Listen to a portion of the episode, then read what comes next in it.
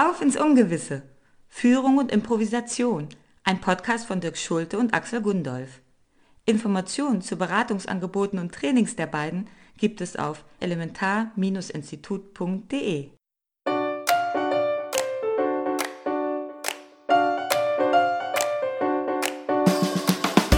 Führungskräfte haben es nicht leicht.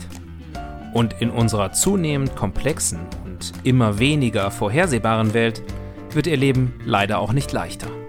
Wir wissen das und helfen gern. In dieser Staffel von Auf ins Ungewisse zeigen wir anhand ganz konkreter Probleme aus dem Führungsalltag, warum Improvisieren eine essentielle Führungsqualität ist. Für eine agile Haltung, erhöhte Wertschöpfung und mehr Spaß. Hallo Dirk. Hallo Axel.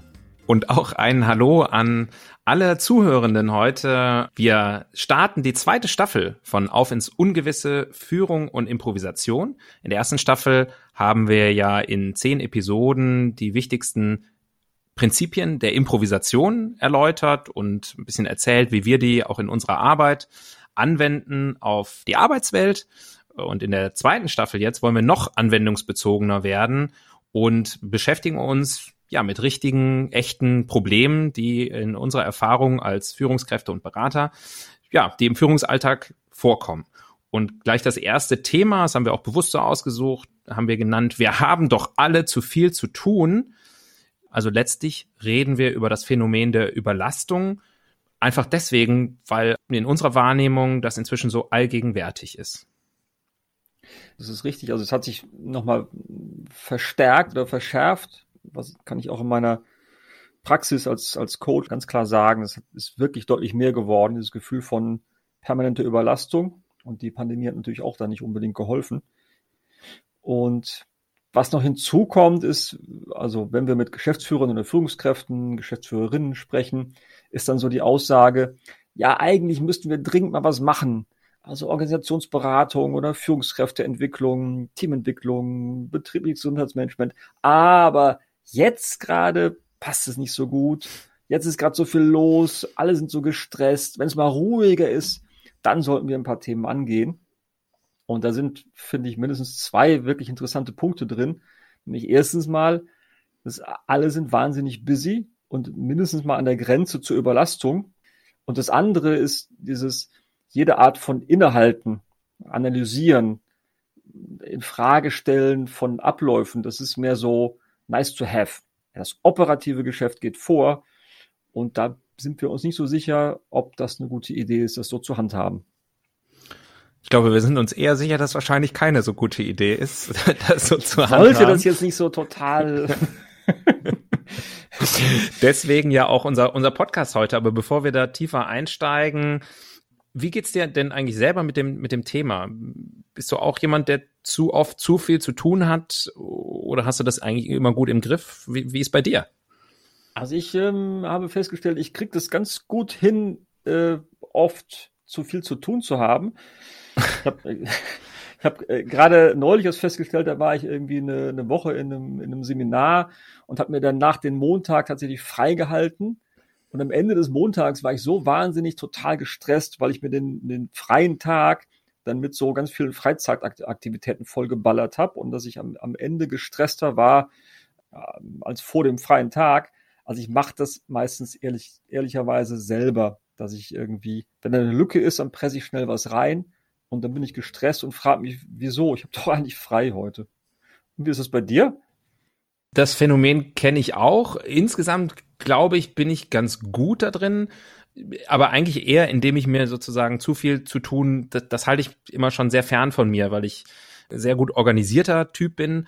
Deswegen passiert das bei mir eher selten. Aber das Problem ist, wenn ich dann mal überlastet bin oder das so fühle, dann kommt da schon kurzzeitig mal gerne Panik bei mir auf und dann gerate ich ganz ordentlich ins Schleudern was ich gelernt habe dazu, wir reden ja auch noch über einige Ansätze, was man da machen kann, wie man damit umgehen kann. Ähm, aber für mich persönlich dann auch einfach so einen Schritt rauszumachen, also mit Distanz auf die Sachen zu gucken und ja, eigentlich mir mehr Zeit zu nehmen, je mehr ich zu tun habe. Also sozusagen nicht sofort dann mich da so reinzustürzen und sagen, ah, ich muss jetzt ganz schnell. Aber genau wie du, das Phänomen, ähm, man kann nicht immer so gut selber umsetzen, was man predigt, das, das kenne ich sehr gut. Ich bin jedenfalls froh, dass es, äh, das gut organisiert äh, sein auch nicht immer hilft.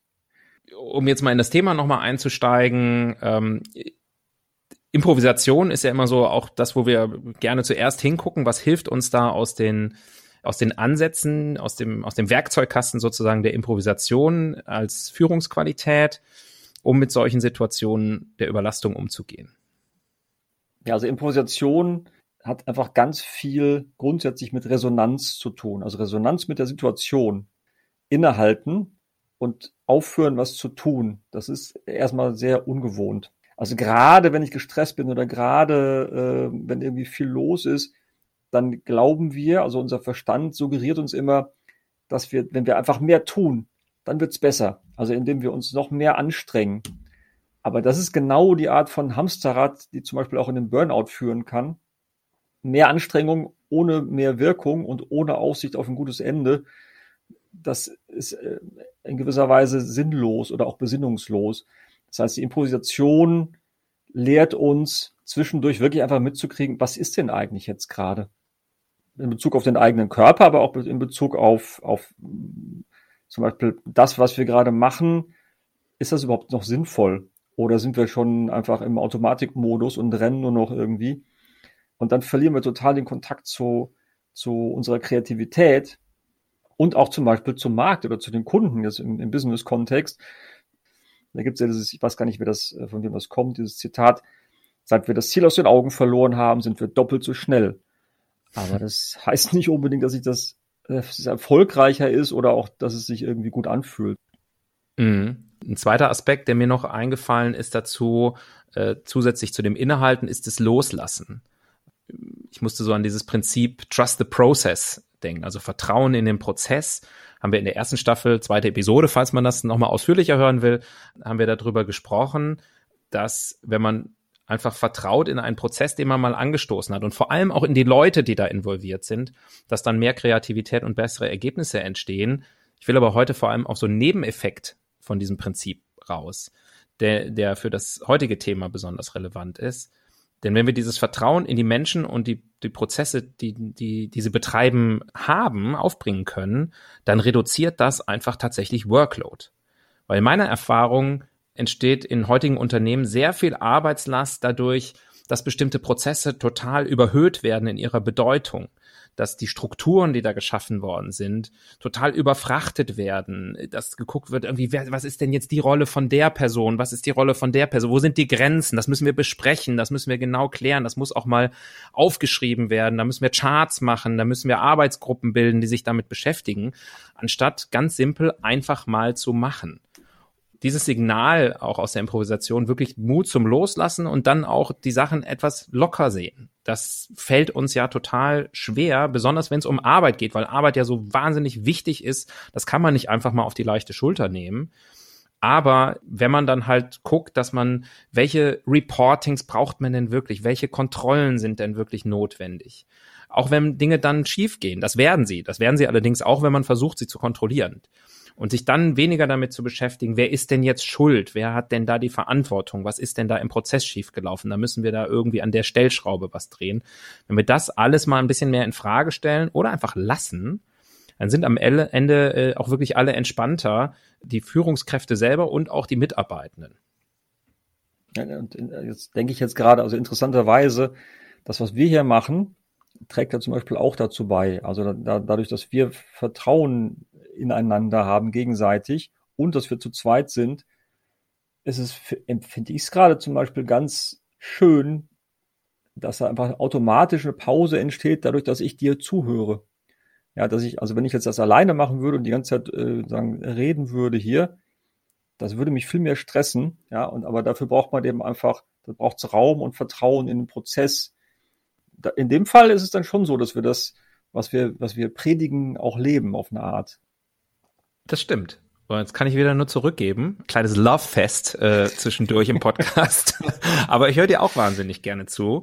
Bisschen weiß ich ja, also wir sprechen ja vorher drüber, deswegen weiß ich ja auch, wissen wir ja auch so ein bisschen, was wir besprechen wollen. Freue mich besonders auf das, was du gleich sagst, weil da so ein mega geiles Zitat kommen wird. Äh, das kann ich hier schon mal, schon mal anteasern. Das ist der King of Überleitung. Ja. Genau. ja, es geht jetzt ein bisschen drum, was sind eigentlich Lösungsansätze, äh, auch jenseits der Improvisation? Und man muss einfach, also ich finde, man muss einfach mal sehen, äh, in Unternehmen gibt es einfach ganz wahnsinnig viel Business-Theater. Jetzt in einem bestimmten Sinne, nämlich dieses ähm, lange im Büro bleiben, abends noch Mails abschicken, um zu zeigen, dass man ja abends noch äh, arbeitet, immer busy tun oder zu spät zu Meetings kommen. Also es gibt ja ganz viel so, so Business-Folklore, würde ich es nennen. Und das prägt natürlich dann die Kultur äh, in einem Unternehmen und andere spielen dann äh, auch mit. Und das sind, kann man jetzt sagen, das sind einzelne Führungskräfte, die diese Kultur prägen, aber letztlich ist es wie immer vor allem das System, denn wenn dieses Verhalten dann erfolgreich ist, wird es natürlich imitiert. Und oft ist es, glaube ich, auch so, dass Menschen das eigentlich gegen den eigenen inneren Widerstand machen. Aber so mit so einer Haltung, ja, man muss halt mit dem Strom schwimmen, das ist halt die Art, wie man weiterkommt. Ja, und das, was du gerade gesagt hast, das Zitat, wo du schon drauf wartest, da, da geht es ein bisschen um dieses Thema, wenn man, wenn, wenn wir gestresst sind, dann ist, ist es umso wichtiger, es zu unterbrechen und, und erstmal wieder zu sich zu kommen. Und da gibt es das Zitat vom Dalai Lama, der sagt, äh, äh, normalerweise meditiere ich drei Stunden am Tag. Außer wenn ich wirklich sehr busy bin, dann meditiere ich vier. Ja, das ist so dieses, das ist dieses kontraintuitive, zu sagen, es, es, es hilft halt nichts, sich mehr anzustrengen. Dadurch wird's nicht besser, weil man einfach die, dann die Richtung schon verloren hat. Und Meditation oder Achtsamkeit zum Beispiel, kann uns helfen, bei uns selber wieder anzukommen und zu, zu sehen, was ist denn jetzt wirklich richtig und wichtig in diesem Moment. Das gilt für einzelne Menschen, aber dieses Durchatmen, was in Frage stellen, äh, innehalten, gilt halt auch für Organisationen. Und nicht nur für, also es ist nicht die Verantwortung einzelner Menschen nur. Ja, das, du hast das ja eben schon angesprochen, dass das sozusagen äh, oft im System liegt und die Einzelnen da vielleicht gar nicht so richtig Bock drauf haben, aber sich nicht trauen, dann, wie du es eben gesagt hast, gegen den Strom zu schwimmen und da anders zu sein. Und das ist auch total nachvollziehbar. Und ich würde mir tatsächlich wünschen, das ist vielleicht auch ein Appell an alle, die, die heute hier zuhören, wir müssen eigentlich irgendwie dahin kommen, zu sagen, ich habe eigentlich zu wenig zu tun, dass das nicht nur akzeptabel, sondern quasi bewundernswert ist, erstrebenswert. So ein bisschen die Analogie früher, ich weiß nicht genau wann, weil ich historisch so schlecht bin, aber ähm, ich weiß, dass es Zeiten gab, wo blasse Haut ein, ein Zeichen von hohem Status war. Ja? Adlige Menschen hatten blasse Haut, wenn nur die auf dem Feld gearbeitet haben, die, die hatten, äh, waren gebräunt von der Sonne. Und dieses Schönheitsideal der Urlaubsbräune, das kam ja erst auch im letzten Jahrhundert auf und, äh, und wandelt sich ja auch gerade wieder. Also dieses, diese Solariumbräune ist ja jetzt nicht mehr unbedingt Zeichen eines hohen Status, sondern eher eines hohen Risikos für Hautkrebs.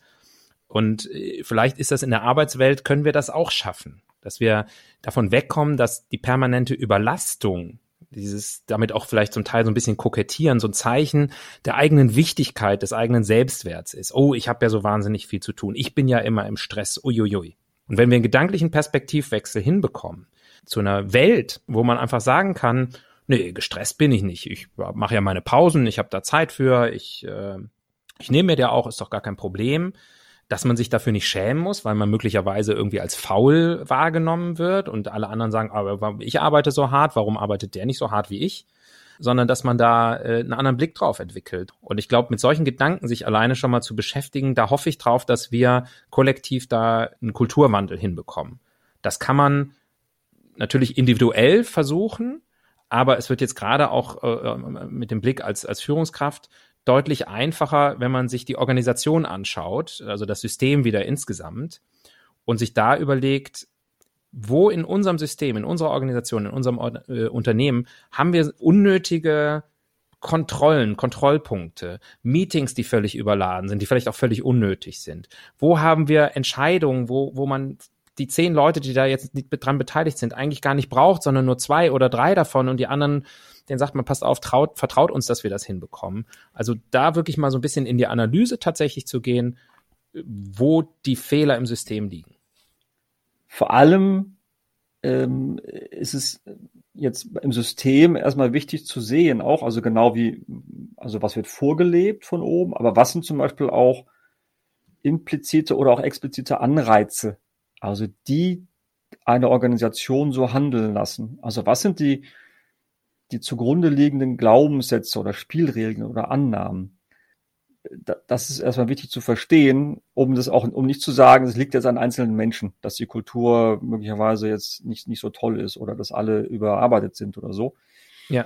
Und das ist erfahrungsgemäß, also das zu analysieren, das kann in der Regel auch nicht von, äh, von äh, internen, also von Mitarbeiterinnen oder Führungskräften analysiert werden, weil die ja Teil des Systems sind. Also das, äh, da, da, da haben wir meistens einfach einen blinden Fleck, wenn wir im System sind. Genauso wie ich äh, auch nicht äh, ähm, meine eigenen Kinder therapieren könnte oder so. Das ist völlig unmöglich. Mhm. Ja, das heißt, um dem System den Spiegel vorzuhalten, braucht es unabhängige Menschen, und ich finde, das ist so was, was da ein schönes Beispiel aus der Geschichte ist. Ähm, heute ein Geschichtspodcast, merke ich gerade. Das ist so, früher gab es den, den Hofnarren bei Hofe, ja, beim, beim König und die sogenannte Narrenfreiheit, weil der Narr stand außerhalb des Systems und durfte dem König Sachverhalte spiegeln, die für die Systemmitglieder also wenn Systemmitglieder, also irgendjemand, äh, was weiß ich, ein Minister, wenn der das dem König so gesagt hätte, dann wäre er möglicherweise hingerichtet worden. Aber der Narr durfte alles sagen. Das heißt, der durfte was spiegeln, was eben auch gespiegelt werden musste, ähm, weil das System halt ein Korrektiv braucht. Sonst kann sie es nicht weiterentwickeln. In dem Bild sind wir die Hofnarren, ne? Wir sind die Hofnarren, auf jeden Fall. Das finde ich sehr gut. Das gefällt mir. Und das ist wirklich, das ist wirklich eine, das ist, das sind nicht irgendwie Spaßmacher, sondern die haben, hatten wirklich eine total essentiell wichtige Funktion. Total, also das, deswegen gefällt mir das ja so gut. Ja, deswegen äh, wollte ich das nochmal, um dich noch ein bisschen statusmäßig aufzuwerten oder uns. ja, sehr, vielen Dank.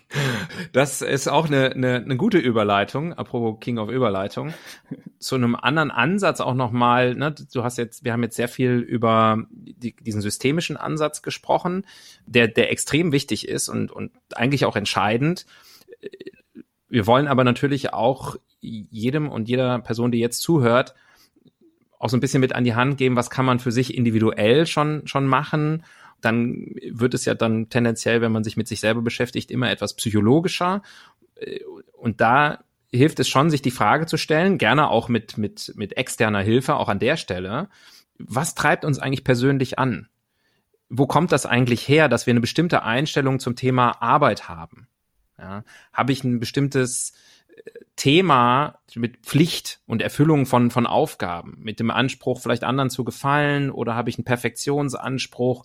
Wenn ja, wo kommt das vielleicht her? Was hat das, was, was macht das mit mir? Nicht nur im Sinne der Analyse, oh, ich hab, weiß jetzt, wo es herkommt, sondern natürlich auch einfach eine Reflexion, sich das selber vor Augen zu führen weil vieles kommt eben aus der eigenen Sozialisierung, aus dem eigenen Aufwachsen, gerade bei auch bei Themen wie wie Leistung. Da wird man eben als Kind extrem geprägt äh, alleine schon über ein Schulsystem und Noten, ähm, wenn man sich mal überlegt, was das vielleicht für einen selber für eine Rolle gespielt hat.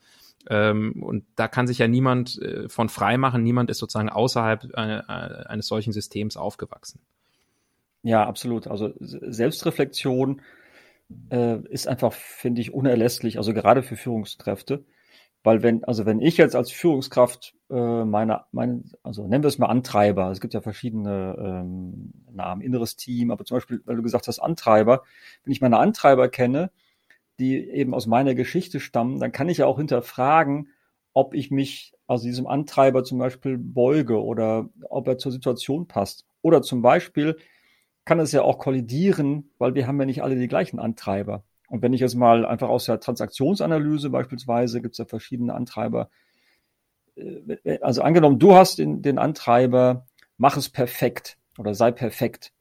Mhm. Und ich habe den Antreiber, sei schnell. Dann kollidiert das ja einfach schon äh, ganz automatisch. Ne? Also perfekt, also mhm. perfekt ist ja eh schwierig, aber perfekt und schnell gleichzeitig ist schwierig. Oder der Antreiber, mach es allen recht, äh, kollidiert auch wieder mit anderen äh, Antreibersystemen. Aber ich muss es erstmal verstehen und sehen, okay, das ist mein Antreiber, andere haben andere Antreiber und dann, dann kann ich Situationen noch anders interpretieren unter Umständen und sehen, okay, das ist ein bisschen wie ferngesteuert. Aber in dem Moment, wo es mir bewusst ist, wo es transparent ist auch, habe ich wieder Wahlfreiheit. Ja, dann ich kann mich immer entscheiden, folge ich dem jetzt oder nehme ich wahr, okay, das ist jetzt einfach wirklich mein Thema und das passt aber einfach nicht zur Situation gerade. Ähm, also ne, in einem agilen äh, Team ist sei perfekt zum Beispiel sehr schwierig. Also es ist, glaube ich, mhm. hilfreich, das loszulassen. Du hast ja auch gerade gesagt, es ist gut zu wissen, wie, wie andere im Team ticken. Deswegen meine Abschlussfrage an dich. warum machst du diesen Podcast? Was treibt dich dazu an? Ich bin's nicht, hoffentlich. Nein. ähm, also ich kann von mir selber sagen, dass es gibt halt Sachen, die mir mehr liegen, es gibt, mir, es gibt Sachen, die mir weniger liegen. Und immer wenn ich mit, damit verbunden bin, was mir wirklich Spaß macht und was mich begeistert, also auch mit Themen oder wo ich das Gefühl habe, ich, ich kann was, was mir wichtig ist, was mir wertvoll ist, in die Welt bringen, dann habe ich einfach mehr Energie, dann geht's mir besser und dann bin ich einfach auch, dann ist, bin ich präsenter. Ja, das heißt, meine Steuererklärung zu machen, ähm, bringt das bringt weniger Energie in mir hoch oder weniger Enthusiasmus ähm, als das, was wir hier machen. Und ähm, so gesehen ist es einfach, erstens mal finde ich, es ist einfach schön, es macht Spaß, es ist hoffentlich auch hilfreich für, für viele, die, die zuhören. Und es bringt mich selber in Kontakt mit meiner eigenen Energie, Lebendigkeit und dem, wo, was ich eigentlich will in der Welt. Und ich weiß nicht, ob du jetzt darauf vorbereitet bist, auf die Frage, aber Axel, wie ist es denn bei dir? Niemals eine Frage stellen, auf deren Beantwortung man nicht selber vorbereitet ist. Jetzt war ich aber so, habe ich dir tatsächlich so aufmerksam zugehört, dass ich äh, da gar keine Antwort vorbereitet habe. Ich glaube, andere würden sagen, der labert einfach gerne, da ist auch was dran. Das Klischee, er hört sich gerne selber reden. Schuldig im Sinne der Anklage. Aber es ist tatsächlich ähnlich wie bei dir. Äh, mir macht es einfach Spaß. Ich hoffe, dass es anderen was bringt. Dafür machen wir das ja alles, was wir, äh, was wir hier machen auch. Und deswegen kann ich mich da deinen, deinen sehr schönen Worten nur anschließen und das, das teilen. Und habe gerade noch den Gedanken gehabt, ob wir mal einen Steuerberater einladen müssten als Gast, weil für uns beide so die Steuererklärung immer das Paradebeispiel dafür ist, wo man ja unmöglich Energie draus ziehen kann. Aber diese Leute gibt's ja auch zum Glück die das hoffentlich mit, mit sehr viel größerem Spaß machen als, als wir. Und ähm, letztes Mal King of Überleitung. Apropos Spaß machen. Wir hoffen, ihr, Ihnen hat Spaß gemacht zuzuhören. Und tut es das auch beim, beim nächsten Mal. Wir freuen uns, wenn Sie wieder dabei sind. Bis dahin. Bis dahin. Das war Auf ins Ungewisse. Führung und Improvisation. Ein Podcast von Dirk Schulte und Axel Gundolf. Wenn Sie mehr darüber erfahren wollen, wie die beiden auch Sie und Ihre Organisation unterstützen können, besuchen Sie uns auf elementar-institut.de.